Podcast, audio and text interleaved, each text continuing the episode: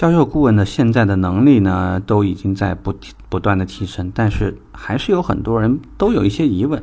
行，卖车我要卖，装修也得卖，客户不是得要吗？那为什么保险客户明明有朋友，或者是他在外面能拿到折扣，我们还是要要求他在店里面卖？甚至集团里很多企业的集团有这个新车保险百分之百渗透的目标，如果达不到的话，就还得怎么怎么着？可能这个月的话，我 KPI 上还有十分绑着呢。新人对于这件事情的理解呢，有的时候会抱有一种非常消极，或者甚至讲呢，就有些抱怨，因为毕竟讲他对很多事情不清楚。所以在这里要跟大家讲，新保渗透率必须百分之百。这里呢，其中会有几个原因。你站在客户的角度讲，或者我们站在公司的角度讲，我分开的给你解析一下。第一。当保险呢是在 4S 店购买的时候呢，部分保险公司会为客户提供直赔，也就是说，客户如果把车辆丢到我们这儿来，然后呢，他的索赔员和我们公司就是保险的这个工作人员和这个我们的这个负责索赔的同事。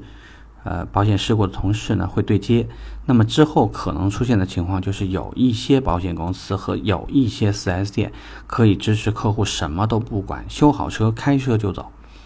第二，因为客户呢是在 4S 店的买的保险，他下意识就会认为我的车就该在 4S 店修，但是会有一些无良的保险公司的工作人员，因为他们在私私底下这个会。合伙开一个维修厂或者什么，然后呢就会要求客户，如果说希望客户自己不花钱的情况，那么行，那可能就要到他的那家小的 4S 店去修，小店去修，那不能叫 4S 店。这里就存在一个问题，呃，毕竟讲还是有很多品牌的配件不对外这个流通，这样可能会导致的情况就是，你的客户明明买了一台车，但是。这个出了一两次小事故以后呢，这车里面尤其是替换的，由于事故替换的配件全是副厂的。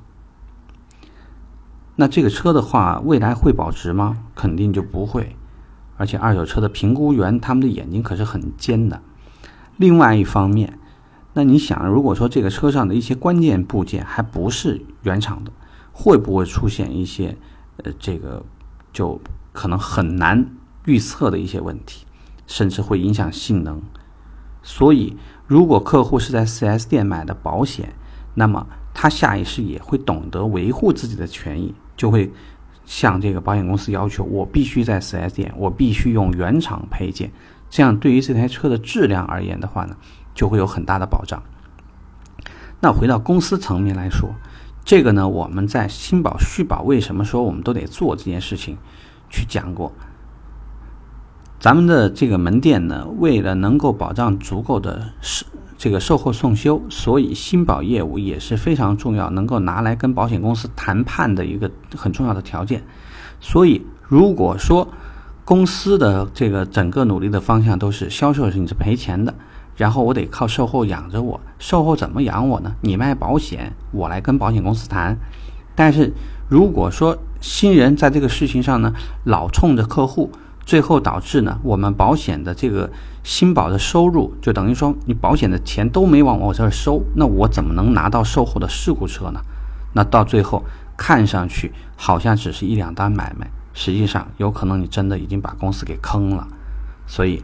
大家呢一定要记住，新保渗透率百分之百，别谈条件。好，这节我们聊到这儿。